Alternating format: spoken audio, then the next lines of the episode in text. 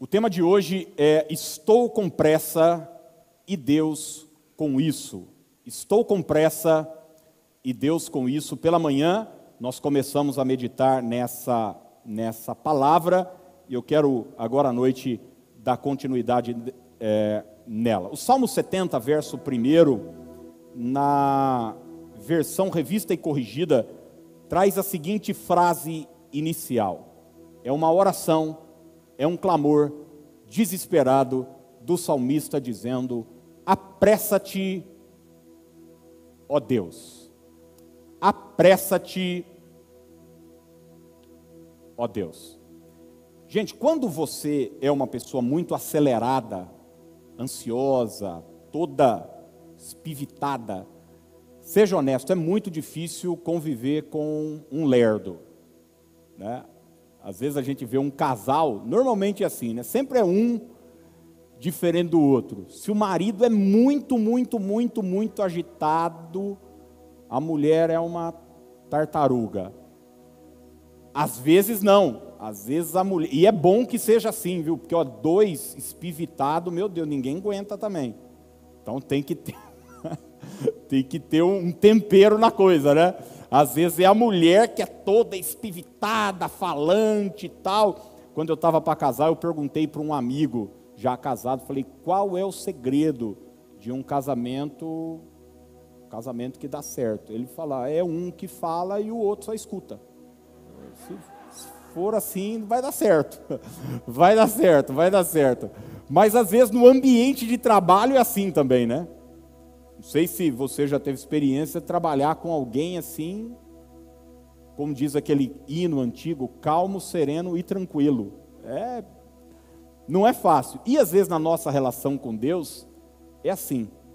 A gente muitas vezes, como ser humano, estamos todo agitado, todo preocupado, todo ansioso, todo apressado para a conversão da nossa família, para alcançar nossos sonhos, para uma conquista profissional, para querer subir de nível. E às vezes, eu não sei você, mas eu tive a sensação de que Deus olhava eu todo preocupado, ansioso, atarefado, apressado, e Deus não estava muito ligando para minha para minha pressa. Isso é muito isso é muito comum, até porque a relação de uma pessoa com o tempo ela muda de acordo com a idade da pessoa, com a maturidade da pessoa. Um ano para uma criança de oito anos é uma eternidade. Um ano para um senhor de 70 anos não é nada, não é nada. Às vezes eu vejo alguém faleceu, daí um dia alguém aqui da igreja, não sei, alguém faleceu e tal ele disse o seguinte: nossa, jovem ainda, 80 e poucos anos e tal. Por quê? Porque ele estava com quase 80 anos. Agora, quando você era criança, alguém com 40 anos morria, você dizia: não, já, já, já foi tarde. É? Por quê? Porque uma pessoa de 40 anos já é, já é velha demais. A nossa relação com o tempo, a, a forma de lidarmos com o tempo muda à medida com que a gente amadurece. Isso faz parte de sabedoria. Aliás, Eclesiastes capítulo 3 diz que a gente precisa entender essa verdade, que existe tempo para todas as coisas, todas as coisas, e saber lidar com os ciclos da vida, com as estações da vida, faz parte da nossa sabedoria. Eu disse pela manhã que existem dois riscos que a gente corre quando estamos apressados demais. E o primeiro deles é o de tentar fazer as coisas acontecer. É o de tentar fazer as coisas acontecerem do nosso jeito. É de tentar um atalho, é de tentar acelerar demais. Ser alguém de atitude é bom, mas não basta. É necessário que você seja alguém de uma atitude correta. Ah, eu, eu tenho feito muita coisa, eu tenho trabalhado bastante, eu tenho. Tá, mas você precisa fazer o que é certo. Isso é tão importante quanto quanto agir. Abraão tentou apressar as coisas e teve um filho com Agar, Ismael. Está aí a caca feita até os dias de hoje, lá no Oriente Médio tem guerra, tem, tem é, tensão por causa que Abraão tentou fazer as coisas acontecerem. E o segundo é, problema que a gente pode, pode encontrar é o de desistir. A coisa não acontece, a gente está apressado, Deus não responde, enfim, então a gente fala: ah, quer saber? A gente joga tudo por alto e, e desiste. Mas a gente sabe que esse não é, não é o caminho ideal. E eu terminei hoje pela manhã falando o que fazer então quando a gente está tá com pressa. E eu citei uma coisa, e eu quero só citar ela, e nós já vamos entrar nas últimas duas coisas. É uma, você direto e objetivo para nós orarmos no final. E quando a gente está com pressa, a primeira coisa a se fazer é entenda que a sua pressa não pressiona Deus. Vamos repetir? Diga: a minha pressa não pressiona Deus. Você já agiu por pressão por causa de um filho, por causa da esposa, por causa do marido, por causa de um patrão, por causa de um cliente, por causa de um prazo, alguém na sua orelha falando, falando, falando, você não queria, você não queria agir, mas daí você agiu coagido, pressionado por aquilo. Deus não entra na sua pilha. Entenda isso. Você fica, ah, Senhor. Deus não é, pode bater pé, igual criança. Né? Eu até dei o exemplo hoje, hoje pela manhã que eu era mestre em impressionar minha mãe. Mestre. Quando eu queria uma coisa, minha mãe que lutasse, porque eu teria aquilo, eu era tipo um Jacó no Val de Jaboque. Eu lutava até ser abençoado. Normalmente era um brinquedo, alguma coisa assim, né? Mas olha, Deus não. Funciona com o pai, funciona com a mãe, funciona com o empregado, funciona com o patrão, funciona com Deus não.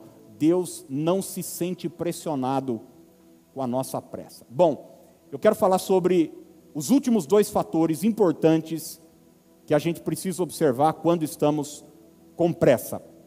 O segundo é troque sua pressa por perseverança. Vamos juntos falar? Diga: troque sua pressa por perseverança. É mais importante perseverar do que viver atarefado, angustiado, preocupado e estressado. Lucas capítulo 21, verso 12, palavras de Jesus, Lucas 21, desculpa, 12 não, 19, na NVI traz a seguinte a seguinte definição: é perseverando que obterão a vitória. É perseverando que obterão a vitória. A chave não é ser apressado, a chave é ser perseverante.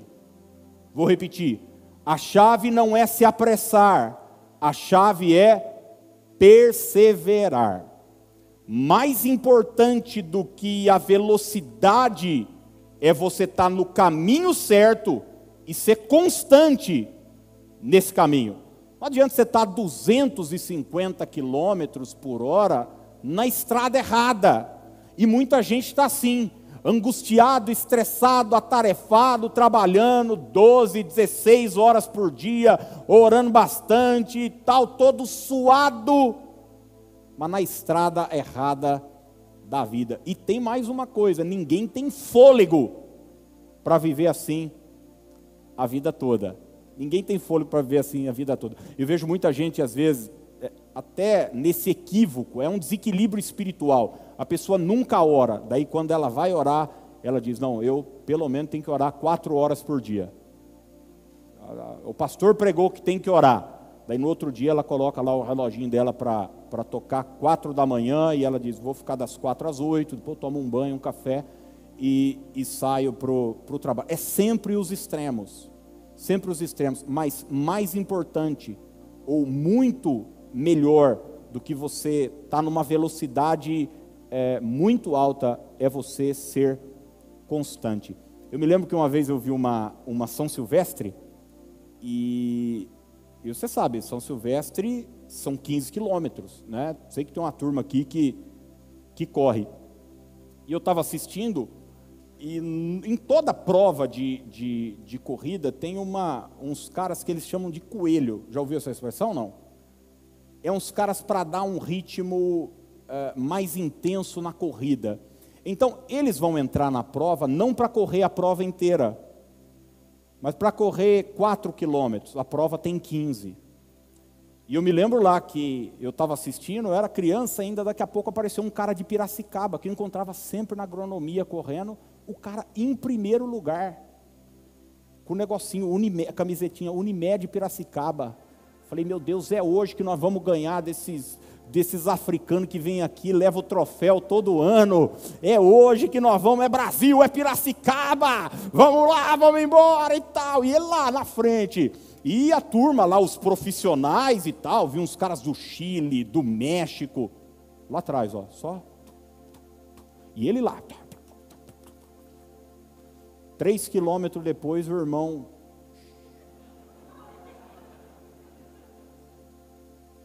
E o, e o cara do, do, do Quênia, que estava vindo, inabalável, constante. Quem você acha que ganhou a prova, gente?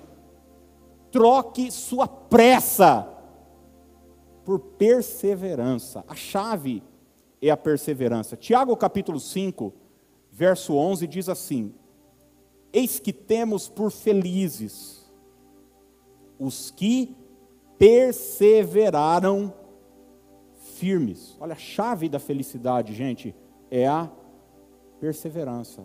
A vida, só um parênteses aqui, a vida não é uma corrida de 100 metros, a vida é uma maratona. A vida não é uma corrida de 100 metros, a vida é uma maratona. Não tenha pressa, persevere, seja constante. Eu tenho muitos colegas, amigos do ministério, que, cara, eles estão todo e tal, não, preciso fazer essa igreja crescer, eu preciso fazer um negócio acontecer e tal, e a reunião à tarde, reunião cedo, reunião à noite e tal e tal, e, e vive, e trabalha, e madrugada, e monte, e vigília, não sei o quê, e a família em casa, e a, isso vai criando uma alma, uma pessoa disfuncional, que lá na frente, lá na frente, vai estacionar vai estacionar. E quantas pessoas, quantos pais de famílias, quantas mulheres, quantas pessoas hoje estão enfermas no físico e na alma, porque ao invés de escolher um ritmo sadio para chegar lá como Paulo e dizer o seguinte, cara, eu completei minha carreira. Não, eles escolheram o caminho da pressa. Olha o que Tiago está dizendo. Eis que temos por felizes os que perseveraram firmes. Tendes ouvido da paciência de Jó e vistes que que fim? Vence a corrida, gente, não é quem larga bem, mas é quem chega bem. O importante é o final. É o final. Eclesiastes diz: mais importante é o fim, melhor é o fim das coisas do que o seu do que o seu início. Veja o fim que o Senhor lhe deu, porque o Senhor é cheio de terna misericórdia e compassivo. Deus não te pediu para ser ocupado, Deus te pediu para ser produtivo.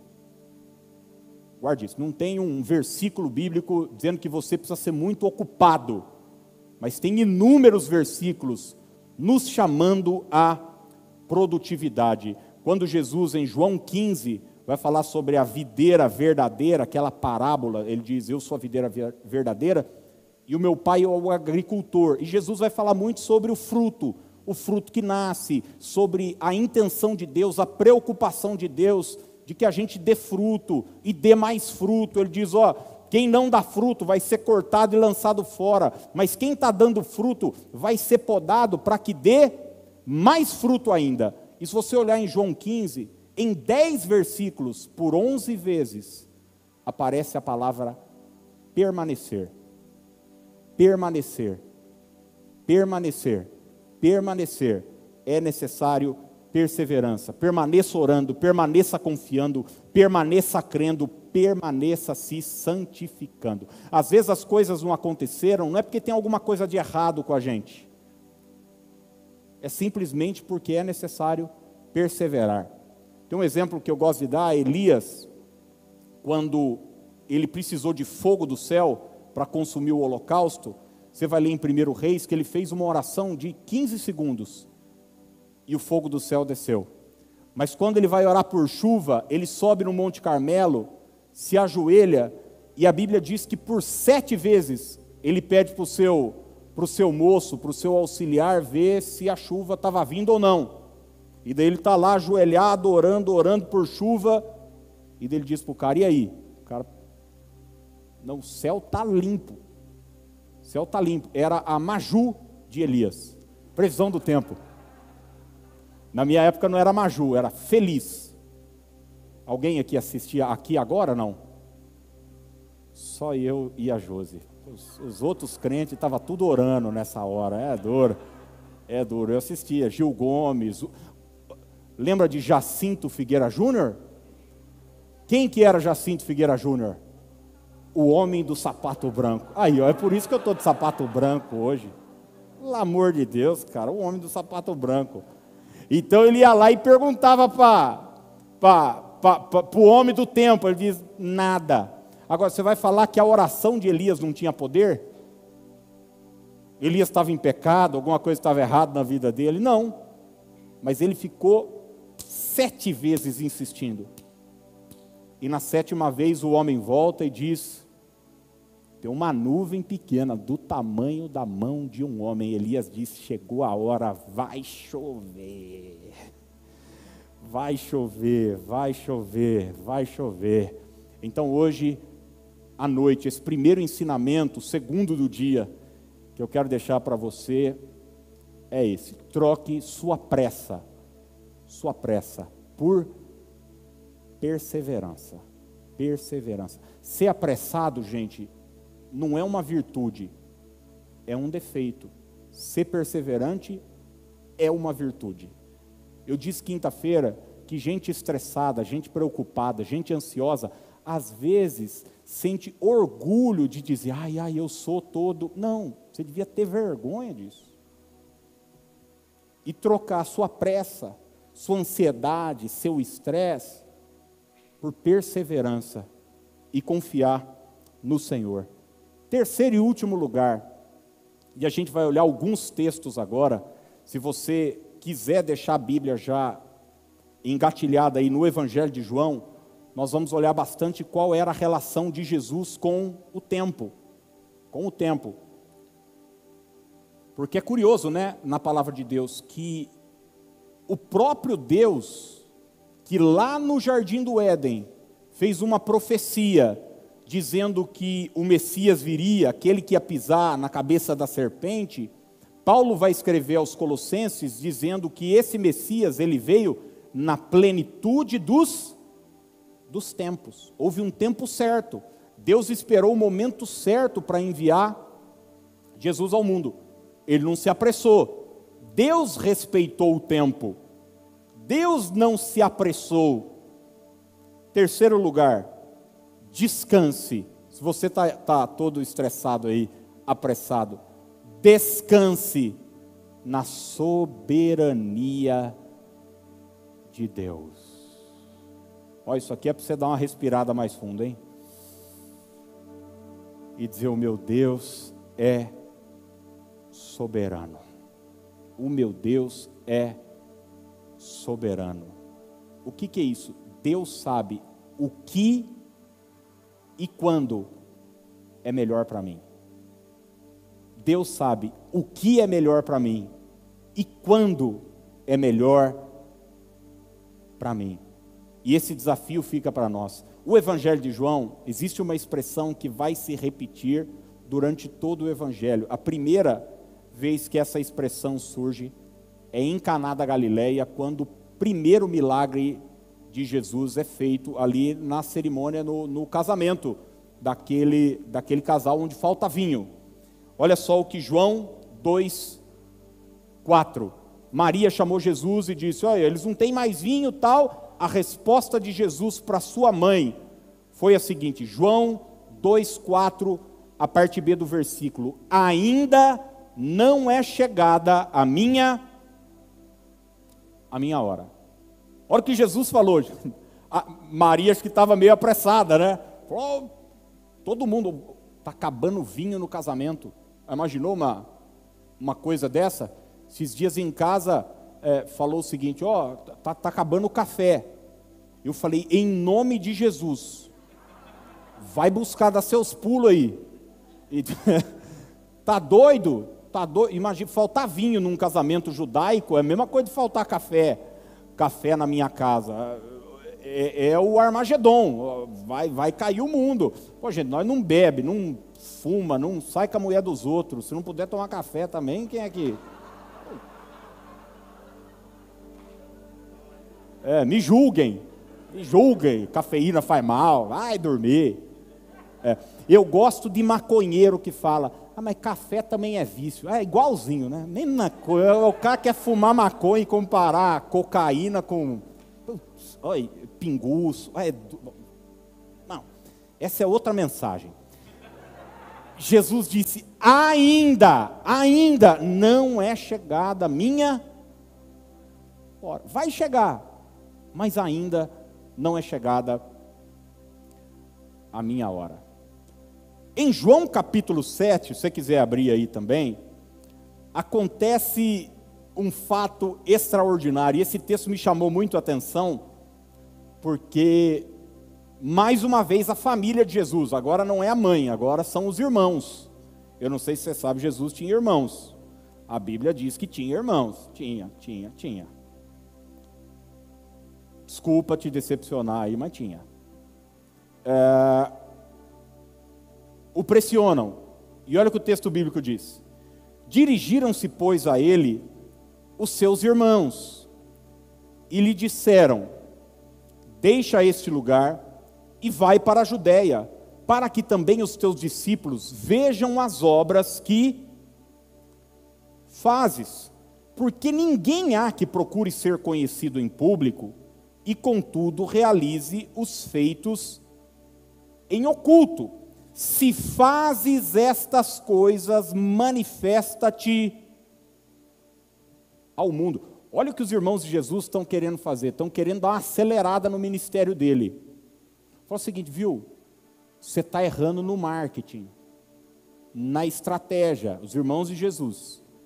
Porque você faz as coisas, você pede para não contar o milagre, você, você fica curando os outros em oculto vai para a Judéia, vai para onde tem bastante gente e começa a fazer milagre lá. Você vai ser conhecido, todo mundo vai te reconhecer.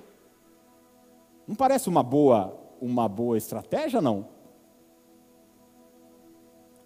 O texto continua: Pois nem mesmo os seus irmãos criam nele. Talvez você às vezes aí reclama que sua família não acredita em você, nem a de Jesus acreditava nele. Texto continua. Disse-lhes, pois, Jesus, olha a resposta de Jesus aos seus irmãos que estavam o apressando: O meu tempo, o meu tempo ainda não chegou, mas o vosso sempre está presente. Não pode o mundo odiar-vos, mas a mim me odeia, porque eu dou testemunho a seu respeito de que as suas obras são más subi vós outros à festa. Eu, por enquanto, não subo, porque o meu tempo ainda não está cumprido. Disse-lhes Jesus estas coisas e continuou na Galileia. Estava todo mundo ao lado dele tentando dar uma acelerada dizendo: você precisa ser conhecido, sua mensagem precisa atingir todo mundo, você está muito, está muito quietinho, está muito escondido, vai para a Judéia, vai pregar a palavra. Jesus disse: na hora certa, o meu tempo ainda não chegou. João capítulo 7, ainda, verso 30. Jesus está pregando no templo agora, em Jerusalém. E olha o que o texto diz: então procuravam prendê-lo, mas ninguém lhe pôs a mão. Sabe por que a razão que ninguém lhe pôs a mão? Porque ainda não era chegada a sua hora. Ainda não era chegada a sua hora. Agora, vira a página João capítulo 8, verso 20, mais uma vez. Eu disse esses dias, hein? Se você não gosta de Bíblia, essa igreja é a igreja errada para você. João 8, 20. Proferiu ele estas palavras no lugar do gasofilácio, quando ensinava no templo, e ninguém o prendeu. Por que ninguém o prendeu, gente? Porque não era ainda chegada a sua hora. É interessante porque quando essa expressão surge, ainda não é chegada, é porque uma hora vai chegar. Isso devia alegrar seu coração. Se você ainda não recebeu o seu milagre, isso significa que você vai receber. Só ainda não chegou a hora. Agora, João 13, 1. Ora, antes da festa da Páscoa, sabendo Jesus que era chegada a sua hora, sabendo Jesus que era chegada a sua hora. E o último texto de João, João 17, verso 1, na oração sacerdotal.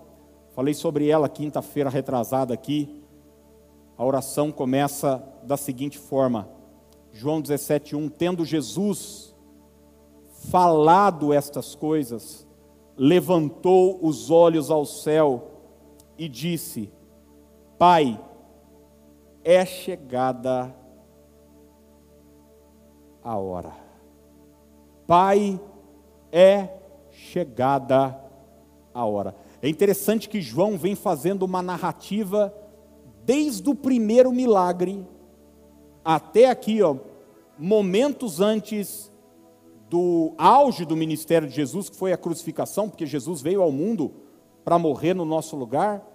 João vem declarando: vai ter uma hora, vai chegar a hora, vai chegar a hora, vai chegar a hora, e Jesus respeita isso. Sabe por quê? Porque Jesus confia na soberania do Pai. E eu quero hoje dar esse, esse conselho, essa dica para você. O Deus que nós servimos é um Deus soberano. Ele sabe o que é melhor para nós. Ele sabe quando é melhor para nós. E Ele nos quer confiante nessas coisas. Escute o que seu pastor vai te dizer hoje. Escute. Algumas coisas ainda não aconteceram na sua vida pelo simples fato de não ter chego a hora.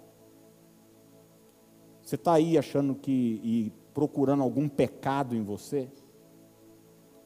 Tem alguma coisa de errado comigo? Já fez isso não? O que é que eu fiz? Revirando seu passado, achando, será que eu estou errando errado? Será que Deus está bravo comigo? Será que Deus se esqueceu de mim?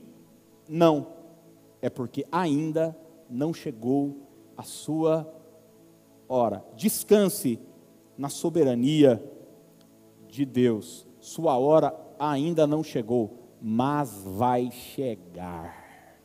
Eu quero que você seja profeta e boca de Deus para quem está perto de você e diga: ainda não chegou. Diga: ainda não chegou Agora faz cara de profeta e diz: Mas vai chegar, vai chegar. Imagina você que você é um empresário muito bem sucedido,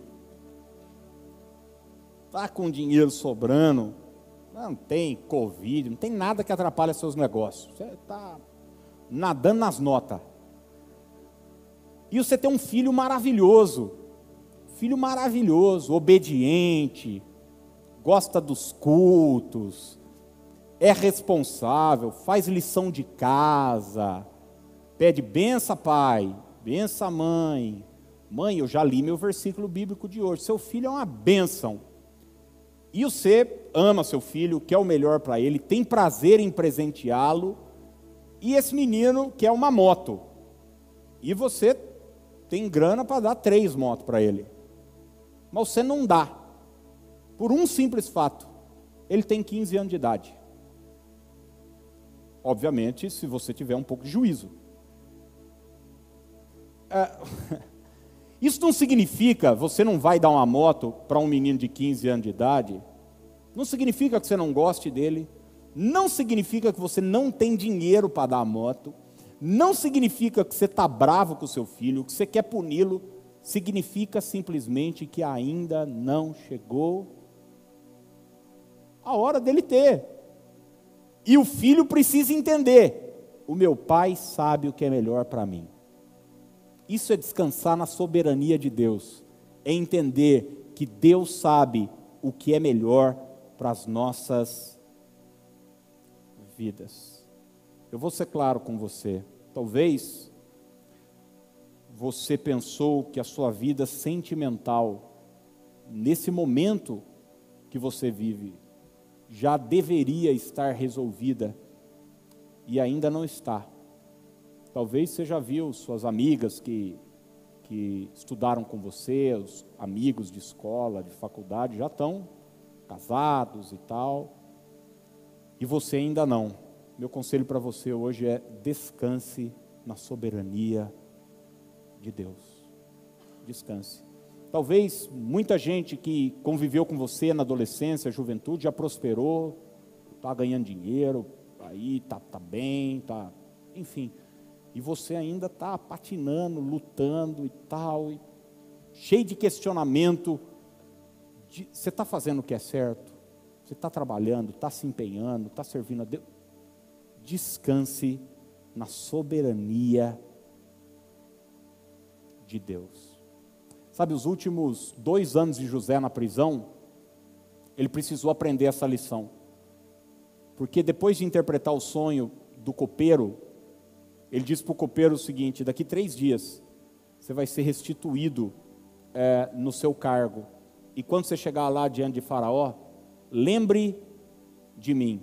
E três dias depois, o cara foi restituído no cargo e se esqueceu de José. Eu quero que você coloque se coloque agora no lugar de José e imagina como é que ficou o coração dele de ter ajudado alguém, de ter estendido a mão para alguém e de repente esse cara se esqueceu dele. Mas deixa eu dizer algo, mas Deus não se esqueceu de José. Se passaram dois anos, sabe por quê, gente? Como eu disse na, no momento da oração hoje aqui, Deus tinha um plano maior para José. Se José fosse liberto da prisão naquele momento, sabe o que ele seria? ele seria uma pessoa livre, só isso. O que é uma boa coisa. Mas Deus não queria ele apenas uma pessoa livre, ele queria José uma pessoa livre, governando o Egito.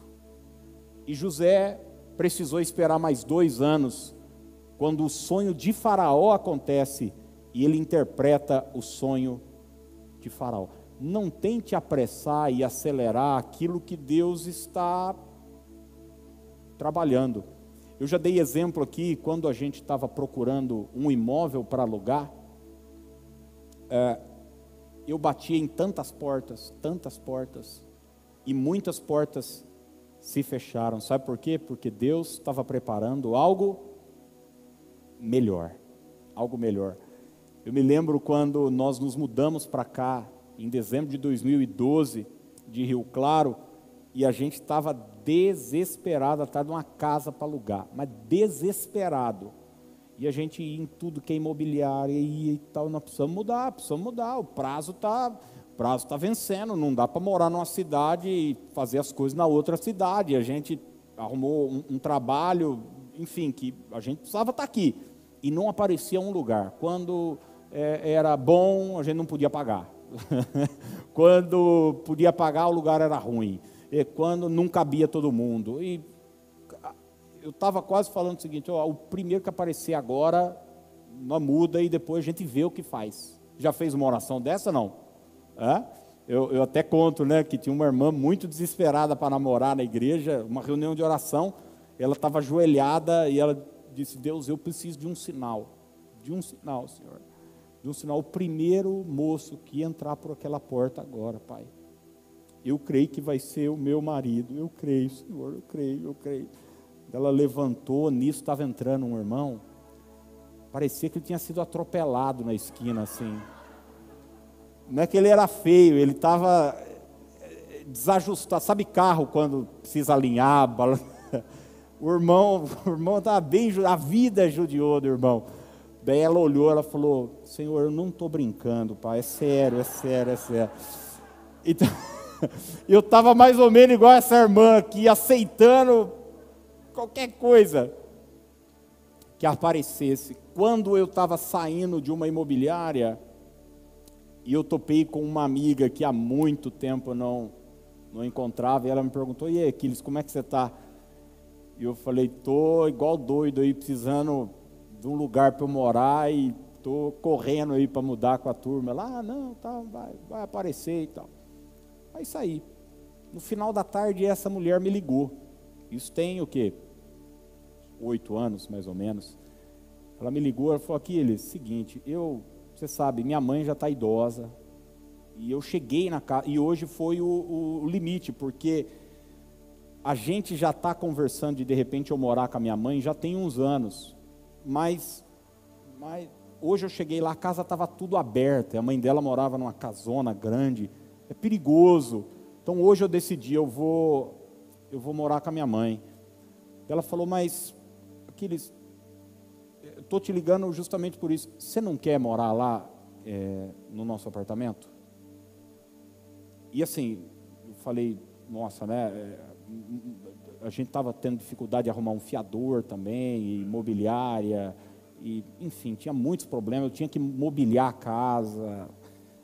Eu falei, nossa, seria maravilhoso, porque era um apartamento muito legal, onde ia caber todo mundo, e tinha piscina no prédio, enfim, para as crianças, tinha, tinha tudo. Ela falou, só que tem um problema, eu queria fazer direto, sem imobiliária, tem problema? Eu falei, não, não tem problema não.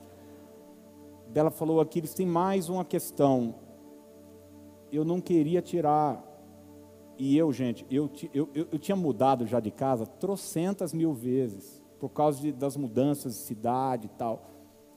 Ela falou, tem uma coisa, eu queria deixar mesa de jantar, sofá, cama, tem problema para você? Daí eu pensei assim, tipo uns dois segundos. Falei, não, não tem. A gente, eu, eu dou um jeito. Deus tinha algo melhor. Descanse na soberania de Deus. Acalma o teu coração. É, dois anos, três anos antes de eu vir para cá, e eu termino com esse testemunho. Eu confesso para você que eu estava desesperado para assumir uma igreja. Eu estava trabalhando lá em Rio Claro, eu amava a igreja lá, amava os irmãos, é ambiente gostoso, mas eu sabia que Deus tinha algo, sabia que Deus tinha algo para mim. E o meu líder lá é também o superintendente. Então é ele quem às vezes surge uma igreja e de repente indica e, e enfim, fazia essas coisas. Cheguei para ele e falei, pastor, quando pintar uma, uma igreja e uma oportunidade, pô, me coloca aí, me coloca. E eu lembro que teve uma, uma família da igreja que se mudou para Ribeirão Preto. Aí eu, eu, eu falei, pô, pastor, vamos começar uma outra igreja lá em Ribeirão Preto. Eu fui com a Dani para Ribeirão Preto um dia, um sábado. Eu estava eu tava doido, estava desesperado vagou duas igrejas aqui em Piracicaba, mas pensa numas igrejas assim, dureza, dureza, dureza. Eu fui lá, eu pedi para os pastores, cara, me, me ajuda, me ajuda. E as portas se fechavam, se fechavam. Eu falei, gente, será que eu sou tão ruim assim? Será que, cara, era uma, era, era uma, coisa, uma coisa de louco. Hoje o tempo passou. Eu olho para trás, olho para as portas que Deus fechou, quando eu não entendi e reclamei, hoje eu olho para trás e agradeço. Deus é soberano e sabe o que é melhor para nós. Descanse na soberania de Deus. Descanse no tempo de Deus. A hora dele é perfeita, a vontade dele é boa, é agradável e é perfeita.